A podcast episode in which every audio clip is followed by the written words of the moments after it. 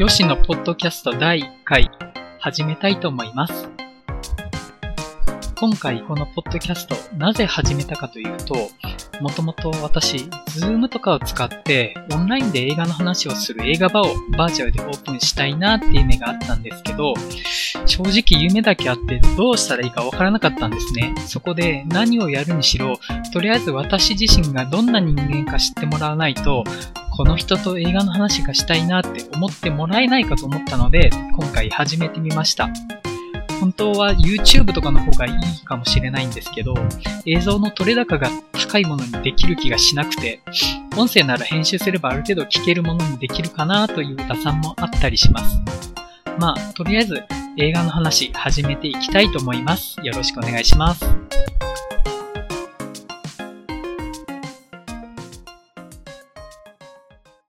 どういう話をしたいかなっていうと、映画ファンの皆さんならある程度見聞きされてるかと思うんですけど、今年の夏ってめちゃくちゃ日本の青春映画が熱くて、結構な数の映画がかなり話題になってたんですね。そこで青春映画の話をしたいなと思ってます。題して、2020年夏、日本の青春映画が熱かった。登る小寺さん、アルプススタンドの端の方、君が世界の始まり、青くて痛くて脆い。です。はい。あとですね、えー、っと、それと同時に、なんでこんなに青春映画をみんな見たがるんだろうって思うようになって、そもそも僕たちは青春映画を見るとき、青春映画に何を求めてるんだろうと考え始めて、青春映画とは何ぞや、みたいな話もできたらなと思っています。えっ、ー、と、先ほども挙げたんですが、えっ、ー、と、今回話として取り上げたいなと思っているのが、えっ、ー、と、元モーニング娘。の工藤遥さんが主演で話題になった登る小寺さん。映画ファンの間の話題を超えて注目された感触のあるアルプススタンドの端の方。若さの焦燥感とか痛みにフィーチャーした君が世界の始まり。自意識の暴走とディスコミュニケーションを描いた最も痛い映画、青くて脆くて痛いこのあたりがこの夏の注目の青春映画だったかなと思っています。あと他にですね、えっ、ー、と、少女漫画原作の思い思われ振り振られも、えっ、ー、と、学園生活を描いているので、青春映画の一つではあるかなとは思うんですが、えっ、ー、と、ちょっと今日の僕の話とは、え趣旨が違ってるなっていう部分があって、今回の話では省きたいと思っています。えっと、理由はあるんですけど、えっと、できれば後で話したいなと思います。あと、又吉直樹さん原作の劇場ですね。この映画、えっ、と、私正直見てないんですけど、これも見方によっては青春映画かと思います。ただ、えっ、と、どちらかというと、青春というよりは、モラトリアムの終わりの話かなって感触が強いなと思ってて、青春映画って文字通りちょっと透き通る水色の感じというか、目に刺さって痛いぐらいの強い青さみたいな、そういうなんか若さの現在進行形感みたいなのが必要かと思うんですけど、劇場はどちらかというと、なんか、その青がだんだん擦り切れて灰色になっちゃったみたいなタイミングを描いている映画かなと思うんですね。ちょっと見てないんで本当に、あの、ま、周りの情報だけで今話してて申し訳ないんですが、えー、ここは、まあ、現在進行形の若者の青さにフィーチャーした映画を青春映画っていう私なりの切り口で話していけたらなと思ってます。あと注意なんですが、えっ、ー、と、今回話す映画は私が全て全工程として好きってわけでもなくって、正直合わないところもあったので、そこはもうここは私は合いませんでしたという前提で話したいと思っています。これはまあ、その合わない部分の話っていうのも、えっと、映画トークの醍醐味かなと思ってて、やっぱりこの人はあの、自分に合わない映画ちゃんと合わないって語れる人間って思ってもらわないと、その映画場っていう形で、あの、私この映画合わなかったんですって話をしてもらえないかなと思うんですね。やっぱそういう自分のちょっとネガティブな部分って言ったらあれですけど、まあ、この映画が自分とはフィットしない、マッチしない部分もきっちり、まあ、言葉にしていきたいかなと思ってますので、よろしくお願いします。はい。えっ、ー、と、まずは、のぼるこてらさんですね。えっ、ー、と、ちょっと映画 .com 見ながら話したいと思います。えっ、ー、と、ボルダリングに夢中な女子高生を描いたコーヒーさん原作の人気青春漫画を、えっ、と、ロボコンホームレス中学生の子が智之監督か。ごめんなさい、字が読めないですが、実施映画化。えっ、ー、と、軽音、声の形、若者神や小学生などのアニメ作品で知られる吉田玲子が脚本を手掛け、ルパンレンジャー VS、パトレンジャー VS、キューレンジャーで活躍した元モーニング娘。の工藤遥が映画初出演を務めたと。えっ、ー、と、クライミング部に所属する女子高生のコテラは壁を見るとうずうずしてしまうほどボルダリングのことばかり考えていた。卓球部に所属する近藤は隣で練習するコテラから何か目が離せずにいた。うんぬんかんぬんと。えっ、ー、と、この映画はまあ、あえて言うなら、えっ、ー、と、ひたむきさに関する映画かなと思ってます。えっ、ー、と、まあ、その、主人公の小寺さん、主人公というか、えっ、と、まあ、その、手、中心で、物語の中心にいるのがその小寺さんっていうキャラクターなんですけど、どちら、主人公はどちらかというと、その小寺さんを見て、その、その小寺さんのひたむきさに影響されて何かを始める周囲の人間たちが主役って感じの群像劇ですね。で小寺さんはどちらかというと、その、話の中心ではあるんですけど、物語の視点としてはあまり中心にはならないような感じのキャラクターで、えっ、ー、と、イメージするところだと、あの、まあ、ご存知の方でしたら、えっ、ー、と、霧島部活やめるってよ、の、霧島、えっ、と、これがあの、霧島っていうキャラクターが出てこない映画なんですね。霧島っていうのがその、青春の物語の中心の役割にいて、その周りにいる人たちの物語って感じだったんですけど、えっ、ー、と、ノボルコテラさんも同じような話かなと私としては思ってます。えっ、ー、と、その、まあ、かなり話題になった映画で、その小寺さんのひたむきさんに感動したっていう方すごく多い映画だったんですね。で、自分もそういう小寺さんのひたむきさんに影響されて何かを頑張りたいって気持ちになったっておっしゃる方も多かったように、えっ、ー、と、私としては感じてました。えっ、ー、と、正直なことを言わせてもらうと、私あんまり得意な映画ではなかったんですね。えっ、ー、と、まあ、そういう思わない人多くいるかと思うんですけど、コトリアさんがあんまりその人格を持ったキャラクターに見えなくてですね、そのひたむきさの概念を固めた神様みたいな感じに見えたんですよ。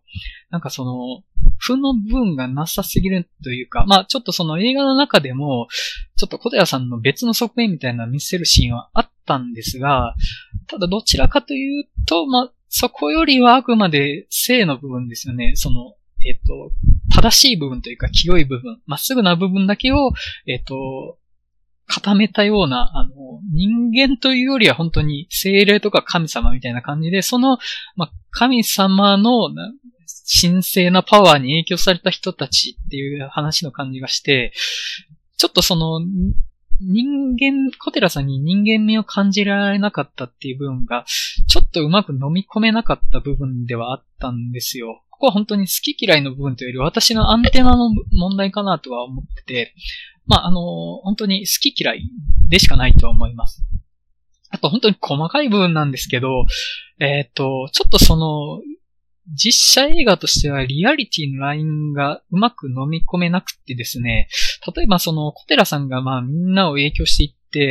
その、小寺さんのことをすっごい近くで見つめてたりするんですね。で、それちょっとその、リアルだと、気持ち悪がられるんじゃないかなみたいな距離感のところでずっと小寺さんを見てて、小寺さんはずっとそれに気づかないっていう、ちょっとその、例えばアニメとかだと違和感なかったりするのかなと思うんですけど、まあ、実写だとどうしても現実の距離感みたいなバランスで見ちゃうので、ちょっとその距離感おかしくないみたいなのは正直思いました。あとはあの、カメラが好きな女の子が、まあ、小寺さんの写真を撮るんですけど、結構それ盗撮じゃね？みたいな、あの、話の本題と違う部分気になったり、あの、女同士なら盗撮していってことでもなくね？みたいな部分も思ったりしましたね。ちょっと本当に枝葉の部分でごめんなさい。あの、ちょっとそういう細かい部分が気になっちゃう部分はありましたね。ただやっぱりその、本当に今回話として取り上げたい4本の中でも一番、えっ、ー、と、プラスエネルギーに満ちた映画だなと思ってます。あの、はもっ、何かやりたいことがないとかっていう人がその、細かいことを考えずにとりあえず前に進めばいいんだっていうのを小寺さんに影響されてやろうってなるっていう、その、えっと、テーマ性みたいなすごいわかるんですよね。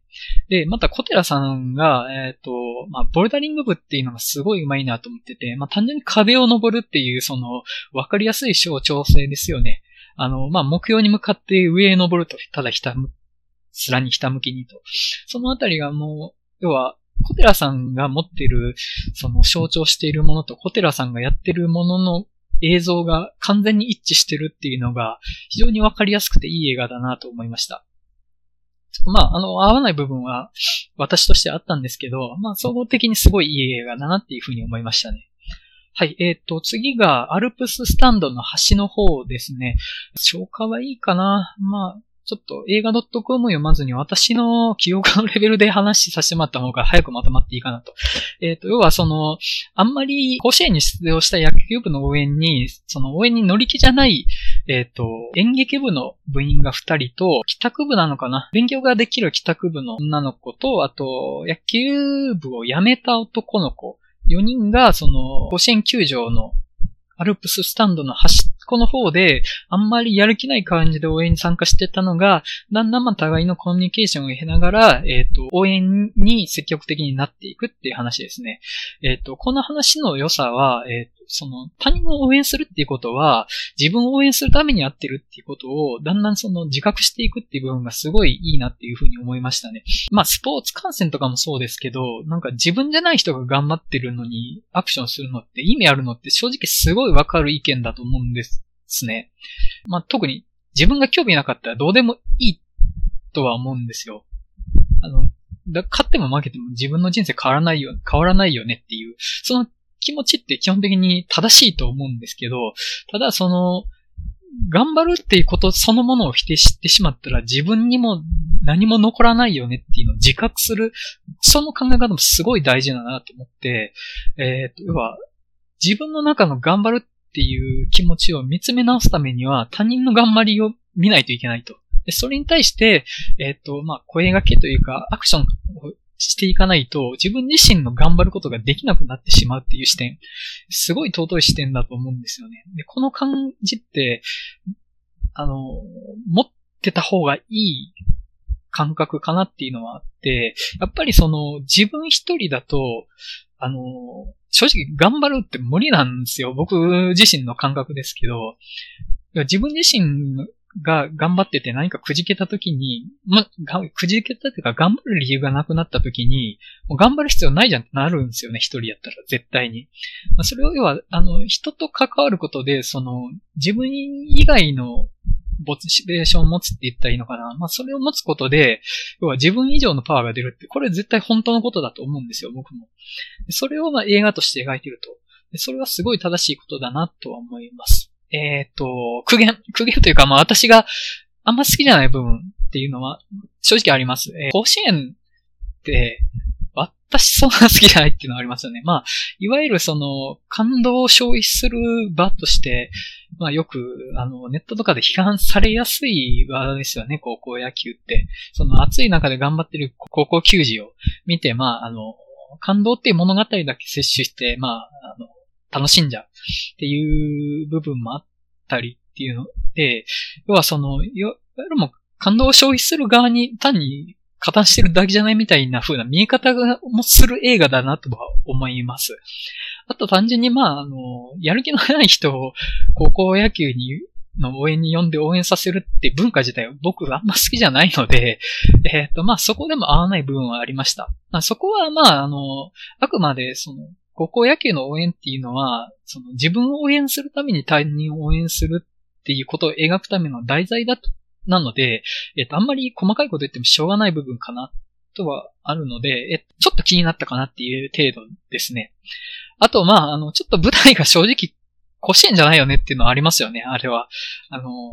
県大会ぐらいの感じですよね。高校野球ってどう考えても端まで観客埋まるから、あの、そもそも甲子園高校野球の甲子園球場に橋はないですよね。全員本気で見に来てると。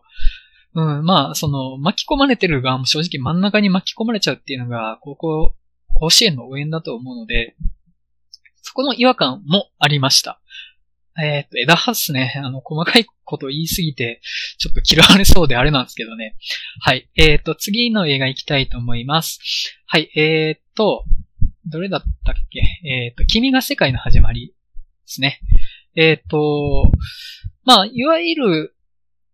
しばしばよくある、その地方から抜け出せずに悩んでいる若者たちの物語って言ったらいいんですか？学生同士の関係性が描かれる映画で、えっと、一つが、まあその結構不良目で、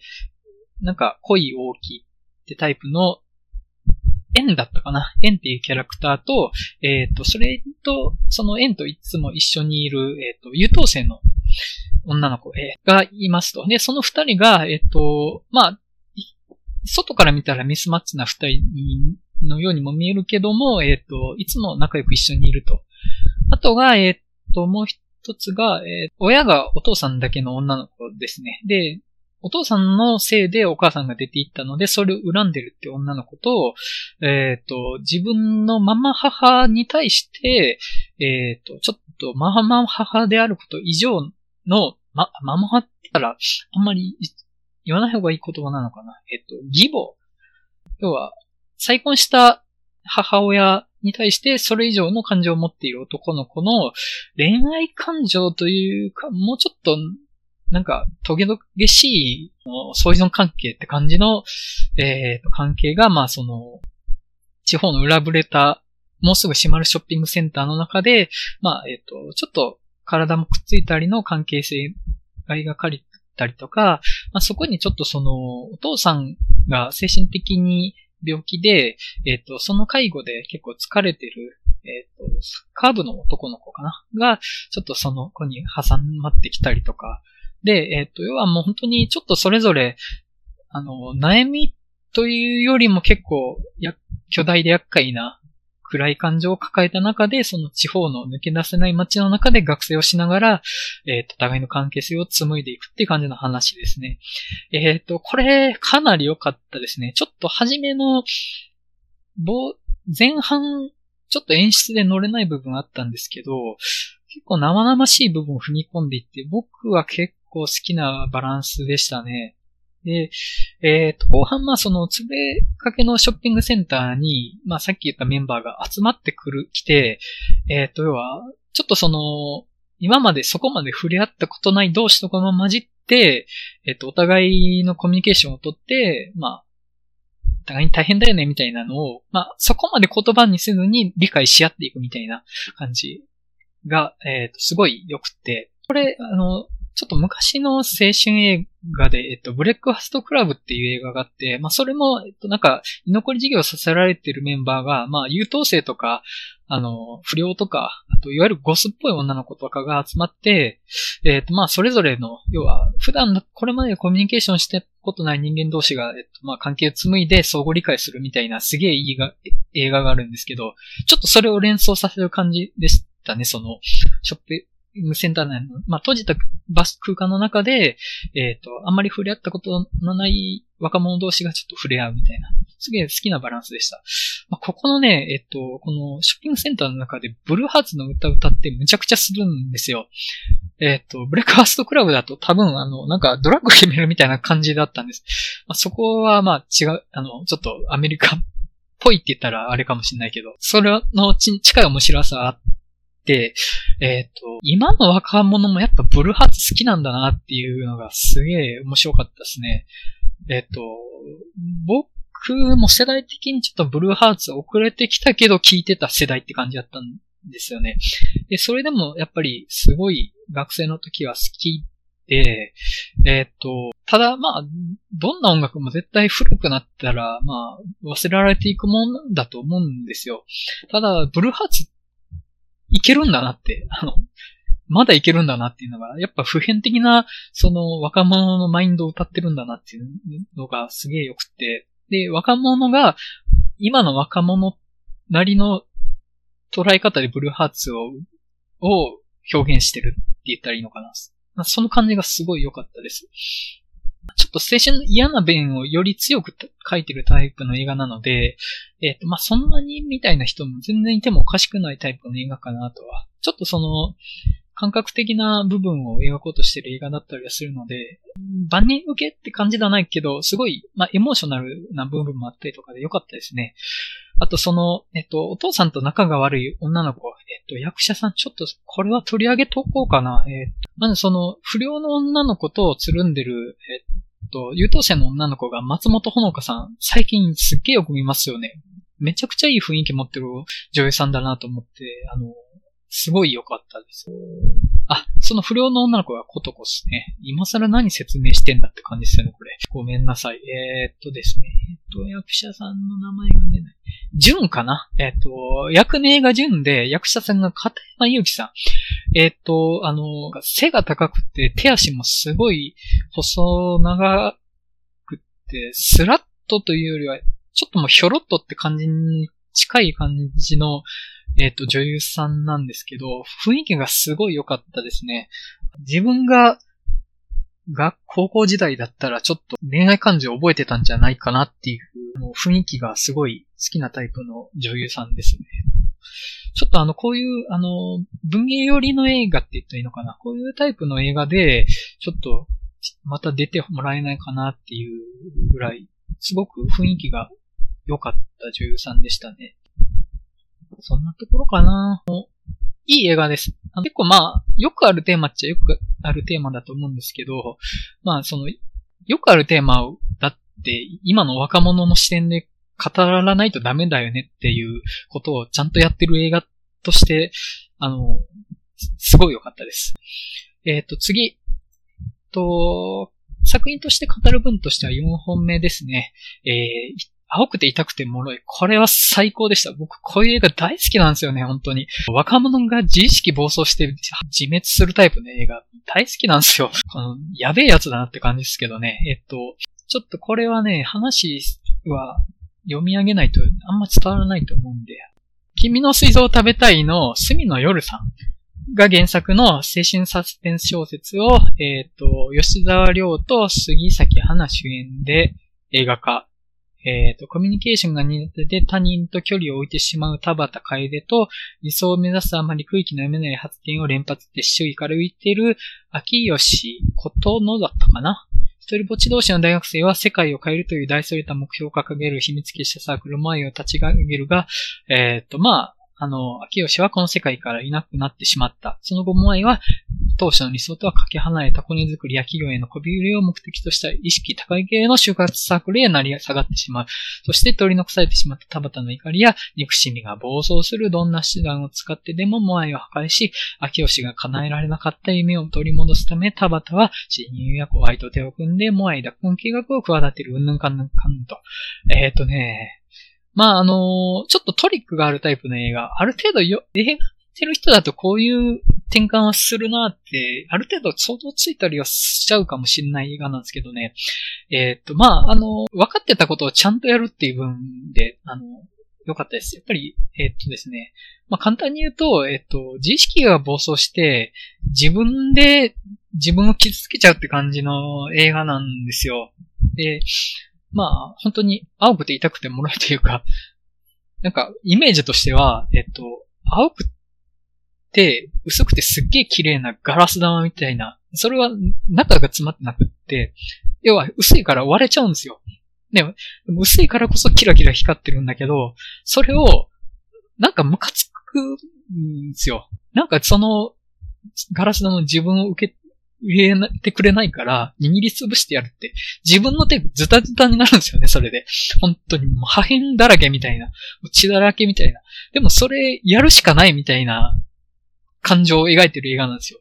これすげえわかるなと思って、あの、自意識暴走するってそういうことなんですよね。理屈じゃないんですよ、もう。誰が悪いとかじゃなくて、もう納得できないから壊すしかみたいなのを描いてる映画。あの、そこがすげえ良かったですね。えっと、ちょっと近い青春映画で、何者っていう、あの、浅井亮さん原作の小説を映画化したやつ。えっと、すいません、監督、すげえ有名な人なのに名前出ないや。あの、演劇、舞台で活躍された方が、えっと、映画の監督をされてて、えっと、これ、まあ、その、何者も SNS をテーマにしてて、かなり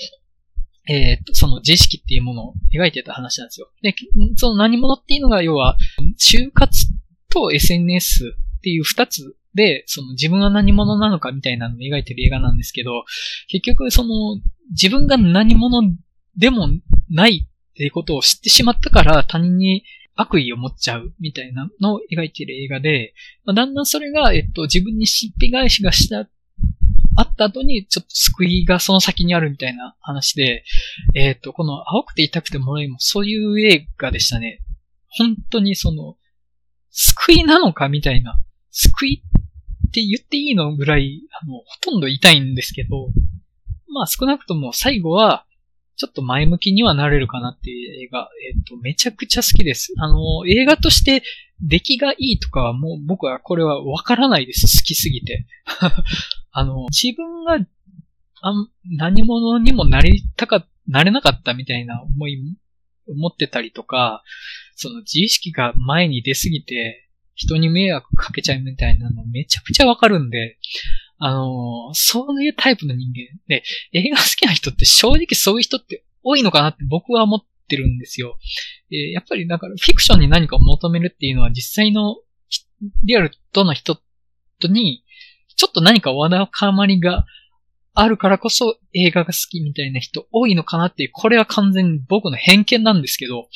そういう気持ちもあって、あの、映画ファンには刺さる映画だなと思います。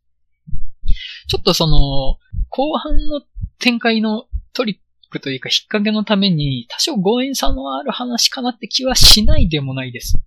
もうもはやそこもどうでもいいぐらい好き。こういう手が血だらけになる映画大好きって感じですね。はい。えっ、ー、と、そんな感じで、えっ、ー、と、まあ、今年の夏に上映された、えっ、ー、と、青春映画、今もされてますよね。の、えー、を話しさせていただきました。えっと、全体的にすっげえレベル高かったです。味の好き嫌いだけみたいな、レベルが根本的に高いみたいな感じでこの4本ありましたね。で、その中で、少女漫画原作の思いをまり振り振られ、これ、青春映画のとこに取り、僕としてはあんまり峠げ、あげないかなっていうふうに思ってて、えっと、まあ、ちょっと、それの理由は、後の流れの中で話そうかな。で、まあ、あごめんなさい。青春映画全般の話しようかな。青春映画、えっ、ー、と、正直青春映画って、お好き、僕好きなんですよ。刺さるから。あの、で、ただ青春映画好きなのって、あんま良くない部分があるのかなって思ってたこともあって、なんでかっていうと、要は、その、私はもうそれなりにいい年なんで、青春映画ってまあ過去なんですよね。で、過去って言っても、青春映画みたいな青春ってなかったわけですよ。普通は。普通はそうやと思うんですけど、要はその自分がもう取り戻せないありえなかったキラキラみたいなものを今更追い求めたいっていう感情で青春映画見てるのかなって自分で思ってたことはあって、えっ、ー、と、これってあれですよね。要は、クレヨンしんちゃん、嵐を呼ぶ猛烈大人帝国の逆襲みたいなもんですよ。要は、昔が良かったから昔に戻りたいみたいな、教習に浸ってるだけみたいな、ダメな大人なんじゃないかなって自分のことを思ってた時もあったんですよ。ただ、えっとまあ、今回、改めて青春映画いいのすげえあるなって思ってる中で、それだけじゃないなって思った部分があって、結論から言うと、えっと、青春映画って現代の偶話だなって思ってます。特に日本の青春映画は日本人にとっての偶話、現代の偶話かなっていうふうに思ってて、まあその切り口で話させてください。と偶話っていうと大げさなんですけど、えっと、若さとか学校生活とかの、えっと、まあ、体験、その、日本人なら、えっと、かなりの人がその、日本映画で描かれる青春像、学園生活像っていうものに共感できると思うんですよ。で、えっ、と、やっぱり偶話ってみんながわかるものを使わないと描けないと思うんですよね。あの、例えばまあ、イソップドアとかで、まあ、動物使ってみんながわかりやすい話を誰にでも響くようなメッセージを込めて描くみたいなことかと思うんですけど、えっ、ー、と、例えばこれを、まあ、なんて言ったらいいのかな。その、めちゃくちゃ儲かってる会社の社長の話とかなったら、多分ほとんどの人は自分じゃない話って思っちゃうと思うんですよね。で、その儲かってる社長の話が、その、誰にでも響普遍性みたいなメッセージを持ってたとしても、多分、入り口の時点で結構振り落としちゃうと思うんですよね。でそれは、どの職業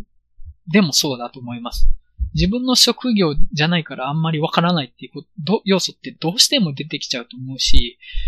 えー、例えばまあその、職業じゃないにしても、逆に無職、仕事してないみたいな人の話で普遍性描こうとしたら、なんか仕事してると響かないみたいなことがあっちゃうかもなっていうふうに思うんですね。で、そんな中で、えっと、学園生活って多分ほとんどの人は通ってると思うんですよ。日本の学校の生活って。で、この日本の学校生活って、日本で生きることの様々な要素がギュって濃縮された形で詰まってるっていうふうに僕は思ってるんですね。で、具体的に言うと、もう抑圧と嫌なやつの存在、この二つですよ。学校生活ってやれないことばっかじゃないですか。これはやれで、これはやるなとか、ばっかり言われてて、その、自由な考えみたいなのって基本的にないばっすよね。で、あと、まあ、嫌なやつも、これも基本です。まあ、スクールカーストとか、的な、あの、スクールカーストとかヒエラルキーとか、そんな感じですよね。まあ、あの、体育会系が、がえばってて、そのオタクは まあちょっと、なんか責められるが、みたいなのがあって、その、結局、その抑圧と嫌なやつの存在って、学校じゃなくてもどこに行ってもあるわけですよ。っていうか、その、あらゆる物語を描く上で、これって必要なものですよね。で、その、で、そこで、例えばその、抑圧やりたいようにやれない。だからこそ、やりたいようにやるんだとか、逆に最後まで結局やれませんでしたっていう物語が描けたりするし、嫌な奴がいるからこそ気の合う友達を大事にしたいんだとか、嫌な奴に復讐してやるんだっていうことも、その二つがあるからこそ描けるんだと思うんですね。でそれは、あの、例えば、半沢直樹じゃないですけど、要はまあ、やり返してやるみたいな思いって、どこでも描き、あの、サラリーマンでも描けるけど、そこまで普遍性にはならないと思うんですね。要するに、あの、誰でも理解できるもので、誰にでも響きうるテーマを描くって意味で、学校生活っていうのはすげえマッチしてるんだなっていうふうに僕は思ってます。で、えっ、ー、と、まあそこで、まあ逆に、いや、抑圧とか嫌なやつ描かない映画あるじゃんっていう意見もあるかと思うんですよ。で、例えばですけど、リンダリンダリンダって、まあ映画？青春、これも青春映画なんですけど、まああんまり頑張らずに学園祭でバンドやるみたいな映画で、ちょっとかなり前に見たのであんまり覚えてないんですけど、えっ、ー、と、あんまり抑圧とか嫌なやつとかない映画だったっていうふうに記憶してるんですね。で、本人たちあんまり努力もしないんですよね。あんまり頑張らない。割とダラダラしてる。あの、軽音みたいな感じですよね。あの、アニメの。っていう感じでやってて、正直その抑圧とか嫌なやつ描かれないんですけど、でも見てる僕たちからしたら、学園生活って嫌なやつとか抑圧とかあること前提でそれを描かれてないんだなっていう気持ちで見ると思うんですね。だから、えっと、見てる側の心の内にはあるけど、描かれないことで逆にあるみたいな。ないことで、ないことに価値があるです。言い方難しいんですけど、ゼロなんじゃなくて、ないっていうことがあるっていうことに価値があるっていう描き方をしてる映画だなと。結局それって、僕たちは抑圧とか嫌なやつってかっていうのを経験してるからこそ、それが描かれない物語の中に、えっ、ー、と、共感というか、その感動したりとか、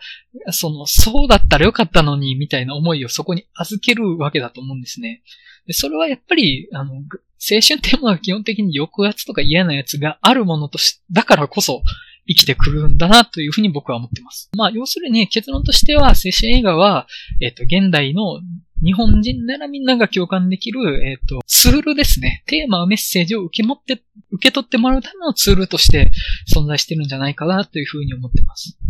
で、えっ、ー、と、そこから得られるものってすごい多彩だと思うんです。抑圧を乗り越えろって見た人を鼓舞することもできるし、いやいやもう抑圧は仕方ないから耐えろっていうこともできますよね。もう嫌なやつに対して、まあ、そんなの気にするより好きなことに邁進しようぜっていうこともできるし、もう嫌なやつなんてぶっ殺せみたいなことも言うことができると。これがもうその青春映画の持ってる多彩性だと思うんです。今回、えっと、取り上げた映画で言うと、ノボルコテラさんなら、ひたむきさの皇帝とか、アルプススタンドの端の方なら、人を応援するときには自分を応援しているっていうメッセージとか、君は、が世界の始まりは、した中で前向きに生きようとするっていう、まあ理由は何かっていうものを探す話というか、まあそういうテーマであるとか、青くて痛くて脆いなら、まあその自意識の暴走とか、まあその痛みっていう、まあ結局まあ学生時代じゃなくても、今でも全然自分に刺さる感情とか感情を摂取することで、それでまあ今の自分が生きていくことができると。そのためのテーマとして、あの、が欲しいからこそ青春映画を見てるのかなというふうに思ってます。なんか言いたいことがしっちゃかめっちゃかすぎて、多分、あの、前後関係ぐちゃぐちゃだったかもしんないですね。ごめんなさいね、本当に。あの、フィーリングで、あの、言いたいことを無理やり言語化したいのって、多分、伝わりにくかったらすいません。あの、共感していただけてたら、本当に嬉しいです。以上ですね。あの、本当に、今年、先週映画、いい年だったなと思います。あ、そうだ、えっと、思いを前振り振りあれ、なんで、あの、青春映画じゃないのかなって僕が思ってるかってことなんですけど、えっと、アンパンをえっと、要は、すんげえ、また難しいんですよね、あの、関係性が。えっとね、同じマンションに住んでる、もともと、男の子が恋愛してた相手の女の子が、お父さんとお母さんが再婚して、兄弟になっちゃったと。で、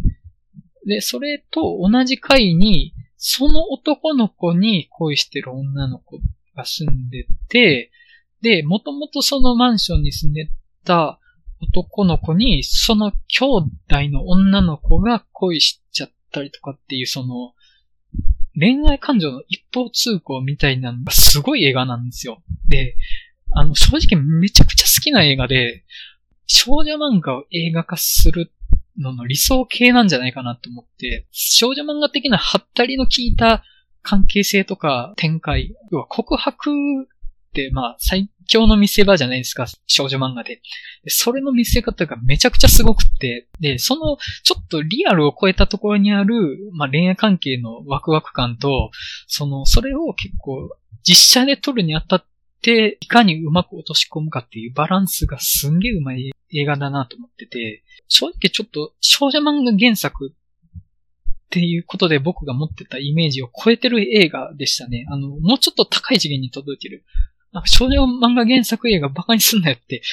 言われそうですね。ほとんどあんま見ないジャンルなんで、本当に僕が勝手に持ってた偏見が裏切られたっっていう意味で言ってるっていう風に考えてもらえたらなと思います。あの、すごい好きな映画です。ただ、あの、ちょっと共感しづらいぐらい特殊なシチュエーションなので、あくまで漫画だなと思うんですよ。で、その、学生生活でも共感できるシチュエーションと共感できないシチュエーションってあるなと思って、共感できないシチュエーションは、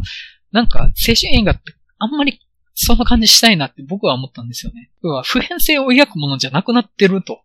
そう、めちゃめちゃ特殊な恋愛シチュエーションを楽しむ映画だなと思ったので、ちょっと僕がさっき語ってた普遍性を描くための現代の神話っていう意味では、あ、神話じゃない、偶話っていう意味では、やっぱちょっと違うのかなと思いました。ただめっちゃいいいい映画です。あの、ちょっと今年見た映画の中でもかなり印象強い方の映画ですね。あの、大好きでした。はい。えっ、ー、と、そんな感じです。ちょっと、チリ滅裂な部分があったかと思うんですけど、ちょっと、この僕の熱量みたいな部分だけキャッチしてもらえたら嬉しいかなっていうわがままを言っちゃいます。はい。えっ、ー、とですね、こんな感じで、えっ、ー、と、映画の話のポッドキャストを、実はツイッチでライブ配信しながら喋ってたんですね。しかも、あの、メッセージ入ってるかどうかも全然気にしてなくて、本当に勝手に喋ってるのを流してたって感じなんですけど、あの、こんな感じで、えっと、毎週木曜日に、えっと、ポッドキャストの収録をツイッチで流しながら、えっと、編集して、ポッドキャストをアップして、えっと、まあ、聞いていただけるようにするって感じで、しばらくやってみようかなと思います。まあ、えそれで、まあ僕のことをもし、えっと、知ってもらえて、まあ、将来、その、バーチャル映画バーにつながったらいいなって思いでやってます。はい。あの、言いたいことほんとまとまってなく、いい加減にしろって感じですよね。あと、えっと、私、えっと、大阪在住なんですけれども、月1ぐらいで曲がりできるカフェバーみたいなのが、週刊曲がりっていう、その日替わり店長がやってるテーマカフェバーっていうと、みたいなところがあって、そこを月1で映画トークをするためのバーとして、あの、僕が店長として入って、そのオーナー、オーナーじゃないですけど、そこのメインの店長と一緒に僕が映画の話をできるようなバーとして開こうかなと思ってます。で、関西在住の方、もしよかったら来ていただけるなと嬉しいなと思ってます。ちょっと細かい部分決まってないので、僕のツイッターをフォローしていただけると、そのお店の日程決まったらお知らせできると思うので、えっ、ー、と、アカウント名が、バーチャルアンダーバー映画バー、virtual アンダーバー eigabar バーチャルハイアンダーバーバーチャルアンダーバー映画バーですね。よし、映画化、1日1回映画紹介っていうアカウント名です。で、あの、ツイッターやってるので、こちらフォローしていただけると、もしお店のオープン決まったとなったら、えっと、ご案内できると思うので、本当になんか、こんなやつと喋りてえって思っていただけるようなら来ていただけるとめちゃくちゃ嬉しいです。今までその週刊曲がりを使って2回くらい映画バーやったことあるんですけど、あの、元々の知り合いに多く来てもらったので、もしこのポンドキャストとかツイッターとか新しいつながりで来ていただけるような、もうテンション上がりまくって、めっちゃ映画の話したいと思うので、あの、ぜひ来ていただきたいです。今か、一方的に喋ってますけど、えっ、ー、と、割と人の話聞くのうまい方だ、なんじゃないかなって思ってる、うぬぼれてるので、あの、聞くときはちゃんと聞くに、の手しますんで、ぜひ来てください。あの、好きな映画の話、嫌いな映画の話、いろいろしていただけると嬉しいです。はい。今日はここまでにしたいなと思います。だいたい50分かな。1時間ぐらい喋るかなと思ってたんで、まあ、計算通りぐらいかもしれないですね。えっ、と、こんな感じで毎週木曜日、えっ、と、ポッドキャストの収録と、えっ、と、ツイッター配信していきたいと思いますので、よろしければ注目いただければ嬉しいです。今日はありがとうございました。それではまたお会いしましょう。さよなら。